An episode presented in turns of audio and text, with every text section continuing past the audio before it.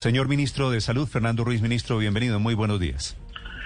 Buenos días, Néstor. Un saludo para ti, para todos los integrantes de la mesa y todos tus oyentes. Gracias, ministro, por acompañarnos estos minutos aquí en Blue Radio. Ministro, ¿cómo está saliendo este tercer pico de la pandemia? ¿Qué están viendo ustedes diferentes a los 14 meses precedentes? Néstor, estamos en un momento de particular expectativa porque tenemos un pico que se ha venido concentrando especialmente en unas ciudades en ciudades que tenían, que han tenido durante toda la pandemia baja afectación, muy especialmente Santa Marta y Medellín, y en donde existía un número muy grande, o existe todavía un número muy grande de personas que no han sido contagiadas. Entonces, digamos que esta, este tercer pico ha sido en mucho como un barrido de aquellas ciudades donde teníamos eh, una baja afectación y estamos muy a la expectativa de lo que pasa en las ciudades de mayor afectación, tales como Bogotá, como Cali, que han venido teniendo afectación, digamos, más, más extendida a lo largo del tiempo. Eh, nosotros estamos precisamente en el momento en que pensamos que estamos en pico y eh, se observa una tendencia estable, tanto en Medellín como en Santa Marta, como en Barranquilla, y esperamos que en los próximos días se manifieste una tendencia a la baja. Esa es nuestra expectativa eh, y muy, muy a tono con lo que pueda pasar en Bogotá. Sí, ministro, ya el gobierno ha aplicado más de 3 millones de dosis de vacunas, unos primera dosis, algunos pocos ya las dos dosis. ¿Por qué no se ve todavía el efecto de la vacunación en este tercer pico? ¿Por qué seguimos como si no hubiera vacunados? No, no se ve, Néstor, y no se va a ver realmente hasta que no tengamos una vacunación de más del 70% de la población, el efecto no se va a ver en términos de contagio, en términos de reducción de pico. Lo que sí es muy importante es que si logramos vacunar muy rápidamente a todos los mayores de 60, podríamos tener un efecto y una menor mortalidad, porque la vacuna realmente su efecto principal es la reducción de la enfermedad moderada y severa donde la eficacia está entre el 90 y el 100%. Entonces, esa sería como la expectativa. Pero lo que hemos observado en países como Uruguay, que tú sabes que está completamente en curva creciente, tres veces más que Colombia proporcionalmente, Chile y Brasil, evidentemente nos indica que la vacuna no es un refugio en este momento, sino solamente cuando logremos la inmunidad. A propósito, ministro, a propósito de vacunas, ¿En qué etapa estamos de la vacunación? ¿Cuándo el gobierno colombiano comienza a vacunar a mayores de 60 o mayores de 65 años, que debería ser el siguiente escalón? Estamos en etapa 2, Néstor, ya hemos vacunado eh, una proporción muy importante de mayores de 80, yo diría que estamos por encima del 70%, estamos en el 60, algo más del 60% de los mayores de 70 años y te puedo anunciar, utilizar, muchas gracias por anunciarte que, eh, y anunciarle a los diferentes departamentos del país, que ya a partir de hoy podemos empezar la vacunación en, ciudades capitales, aunque es con vacuna de Pfizer, de mayores de 65 años, de 65 a 69 años, se puede iniciar a partir de hoy, siempre con agendamiento. No queremos vacunación sin agendamiento en este momento porque estamos buscando precisamente evitar cualquier tipo de aglomeración. Entonces, a partir del día de hoy, ya las EPS e IPS del país pueden iniciar el agendamiento de población mayor de 65 años. Sí, ministro, Ibagué se anticipó un poquito a la decisión del gobierno. Ayer en la tarde, a las 2 de la tarde, comenzó la vacunación para mayores de 65 años y las filas son muy largas las filas de mayores de 65, pero sin agendamiento. Sin agendamiento. Eh, abrieron varios puntos de vacunación y hubo filas largas, hubo mucha gente que se vacunó, pero tuvieron que suspender rápidamente porque era tal la cantidad de gente que, que no era posible controlar la situación. ¿Eso no se va a habilitar por ahora? No, señor, ya llamamos la atención a las autoridades de, de Ibagué eso es precisamente lo que menos queremos en un momento de pandemia y de pico como en el que nos encontramos. Eh, hay que hacerlo con agendamiento. Cuando agendamos la gente llega de una manera muy organizada, con espacio, con distanciamiento. Hay, hay países donde era buscando alto ritmo de vacunación, lo que se generan son aglomeraciones y esas aglomeraciones conduce, han conducido a mayores contagios, de manera lo que exigimos y pedimos vehementemente a los EPS, IPS y autoridades locales es a no hacer vacunación de sin agendamiento y mucho menos cuando estamos abriendo mayores de 65 que puede ser una población muy grande son más de un millón cuatrocientas mil personas en grandes ciudades probablemente alrededor de millón cien mil. Entonces hay que tener mucho cuidado en este momento con esa ¿Cuántos, cuántos mayores de 65 en esta etapa que usted está anunciando, ministro? Me dijo, millón cuatrocientos. En esta etapa estaríamos vacunando, como es para grandes ciudades por la vacuna que requiere otra congelación, estamos alrededor de un millón, millón cien mil personas. Sí, ministro, ¿y cuándo, cada cuánto están dando el paso? Es decir, bajamos aquí un, un escalón, 65 años. ¿Cuándo cree usted que comienza la vacuna más o menos de los mayores de 60 años? Yo estimaría que esperaría, pero no, esto no es para que las lo tomemos así hasta que no tengamos la anuncio oficial, que en esta vacunación de esta población nos tomemos unas dos semanas. La población que sigue mayor de 60 es una población grande, ¿no? de 60 a 65 son cerca de 2 millones de personas. Entonces es una población relativamente grande que pero con la cual ya cerraríamos prácticamente cerraríamos completamente la etapa 2 eh, pero eh, aquí, Néstor, lo importante es agendamiento y en la medida que tengamos la disponibilidad de la copia de vacunas, pues iremos abriendo otros, otros grupos poblacionales. A ver, ministro, si le entiendo, usted me corrige. Hoy está anunciando usted aquí en este momento en Blue Radio, hoy arranca la vacunación con agendamiento, con cita para mayores de 65, ¿cierto? En ciudades capitales. En ciudades capitales. Esto se debe demorar más o menos dos semanas y en mayo, digamos hoy es 13 de abril, comenzando mayo debería comenzar, si todo sale bien, vacunación para mayores de 60. Sí, señor. Eso sería más o menos la expectativa. Y, y esa vacunación, teniendo en cuenta que son dos millones que están en ese escalón, ¿va a demorarse otras dos o tres semanas?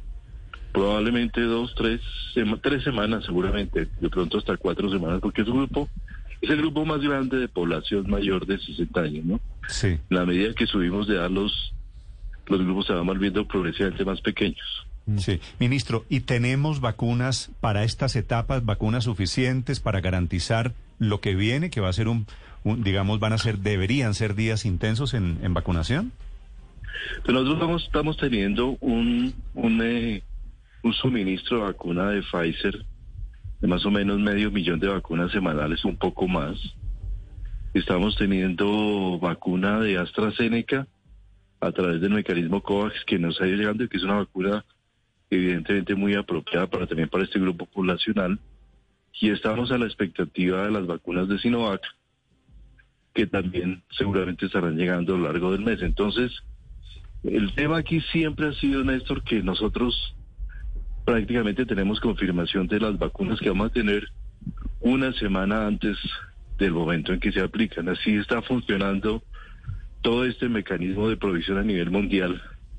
Entonces, siempre estamos abriendo en la medida que nos va llegando la vacuna. Ministro, eh, pero por ejemplo, para el mes de abril se había dicho, usted había dicho que llegaban 7 millones 600 mil vacunas y ya nos han llegado un millón 600 mil, quedan pendientes 6 millones, pero el grueso de ellas es de Sinovac. Y Sinovac ha estado fallando en cerca de 20 países del mundo, entre otros países vecinos como México, Brasil, Chile y Perú. ¿Cree usted que está en riesgo la llegada de esas 6 millones de vacunas que teníamos previstas para abril? Pues mira, siempre van a estar en riesgo, siempre hay una dificultad porque las cadenas de producción de vacunas siempre son han sido complejas y como hemos visto, todas las empresas farmacéuticas han tenido dificultades.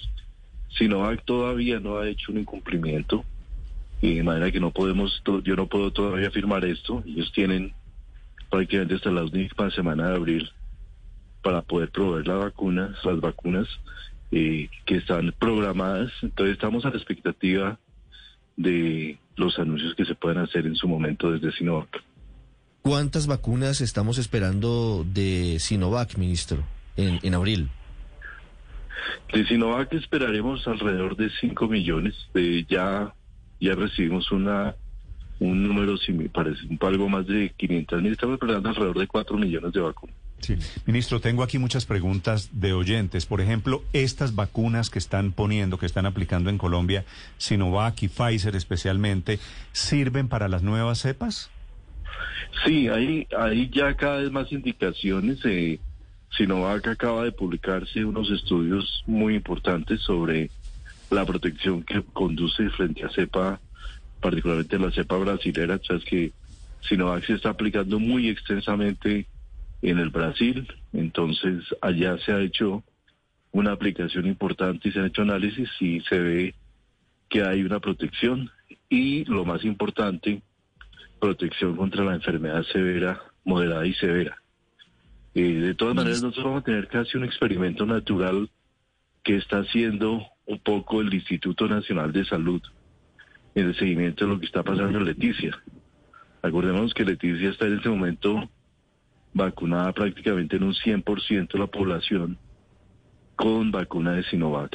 Y hasta ahora lo que hemos visto realmente es que la eh, tasa de afectación y contagio en la ciudad de Leticia se ha reducido sustancialmente. La razón, la razón a Sigue habiendo personas positivas, pero pero sí hay una tasa de contagio muy reducida ahora. De eso le iba a preguntar, ministro. ¿Esta causa por la que este COVID, esta ola de COVID, aparentemente está siendo más duro, diferente a las dos horas anteriores, es por nuevas cepas, ministro?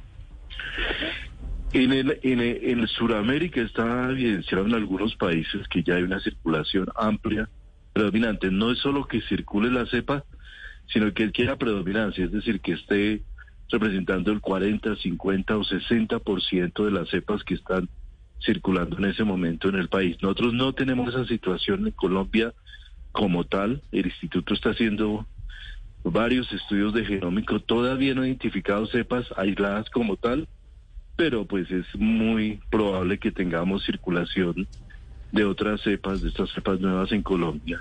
Y eso, en el momento en que el instituto lo confirme, lo estaremos seguramente anunciando. Lo más importante aquí, lo que hay que tener claro es que estas circulaciones se dan, que generan una mejor morbilidad, pero además sí también evidencian que la decisión que tomamos de en un momento dado cerrar Leticia y hacer todo este operativo de vacunación masiva en Leticia del Cinturón Amazónico sí por lo menos nos redujo la velocidad del impacto de la afectación en Colombia, en la medida que si tú ves comparativamente con el resto de países de Sudamérica, Colombia por lo menos va un poco más atrás en términos de afectación, una afectación más lenta. O sea, ¿sirvió ese cerco epidemiológico sobre Leticia?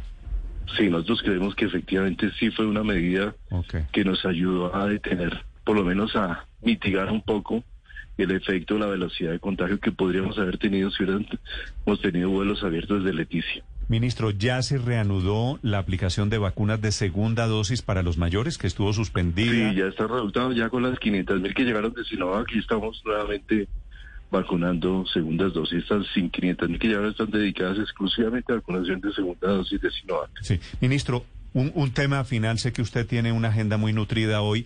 Tienen comité epidemiológico con Bogotá. ¿Bogotá va a seguir en este modelo 4x3? Todavía no lo, no lo sé, lo analizaremos con las cifras, con la, con la alcaldesa, miraremos el tema.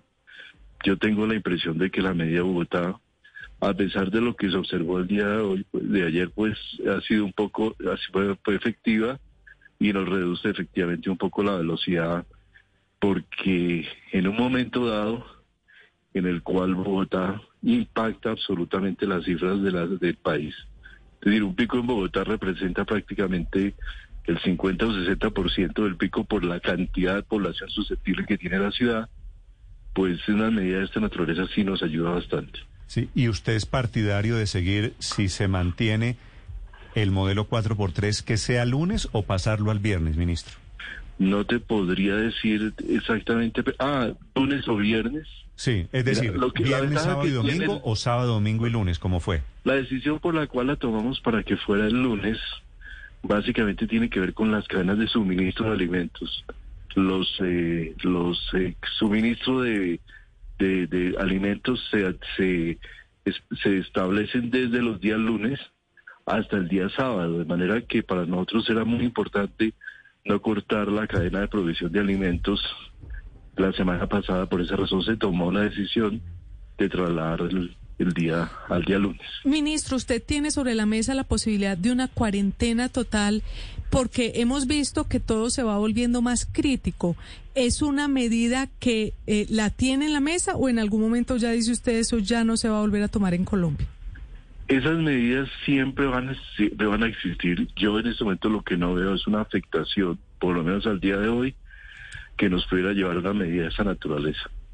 Si las medidas uno no las, no las puede desgastar, y las debe mantener para momentos absolutamente críticos. Hemos visto países como Chile, por ejemplo, que ha tomado medidas de cuarentenas generalizadas, pero la razón no es tanto el nivel de contagio. La razón fundamental es que no tiene la misma proporción Chile de camas de cuidado intensivo por habitante que tiene Colombia, de manera que tanto es el nivel de contagio como la capacidad que tiene el país de sostener y mantener eh, la, la atención en cuidado intensivo. Y Colombia tiene el crecimiento más, uno de los crecimientos más grandes del mundo, diría yo. Entonces, y seguimos creciendo.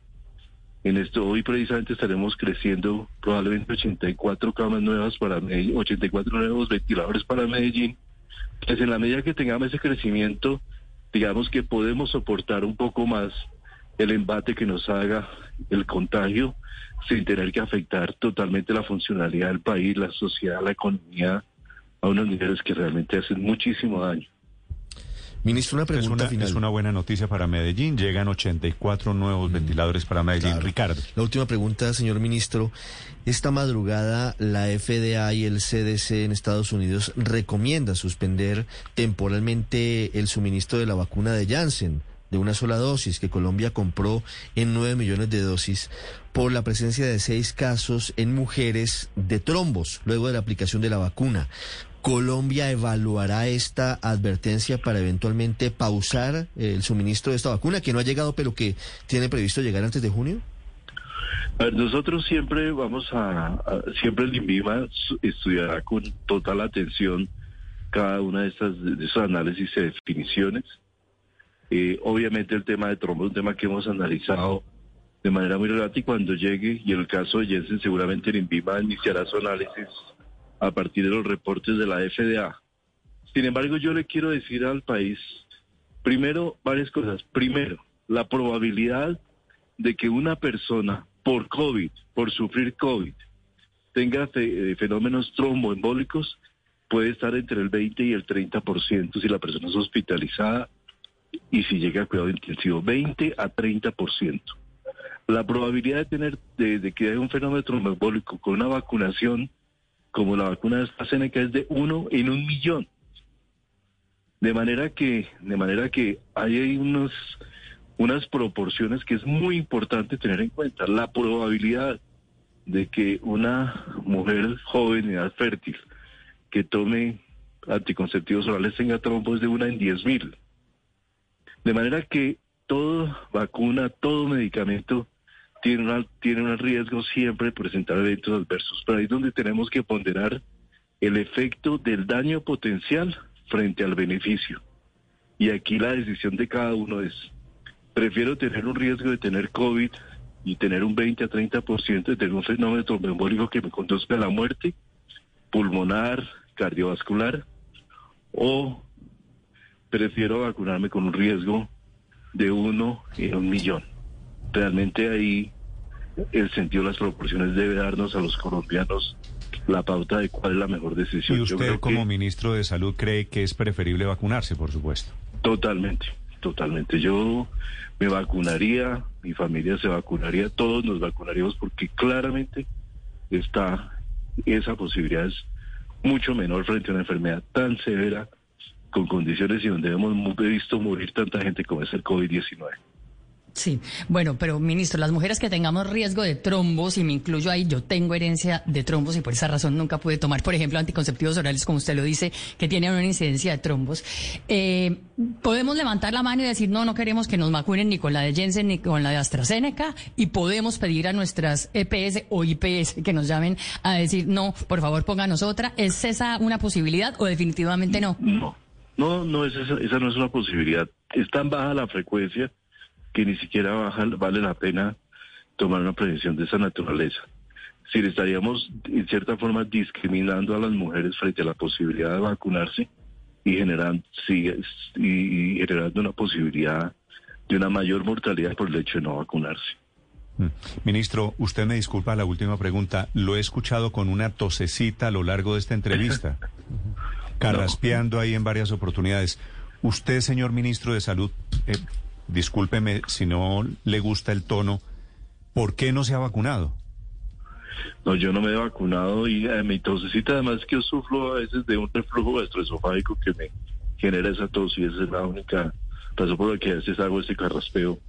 Tengo hace muchos años eso y es un poquito cíclico, sube y baja. Pero vea, eh, Néstor, yo no me he vacunado porque eh, creo que todos los funcionarios públicos debemos dar ejemplo de las decisiones eh, y de la rigurosidad de, la toma de decisiones. Nosotros, por ley estatutaria de la salud, tenemos la obligación de proteger de manera progresiva a las personas con mayor riesgo de morir. Eso es una condición particular constitucional de este país. Así se estructuró el Plan Nacional de Vacunación, protegiendo a las poblaciones de mayor riesgo.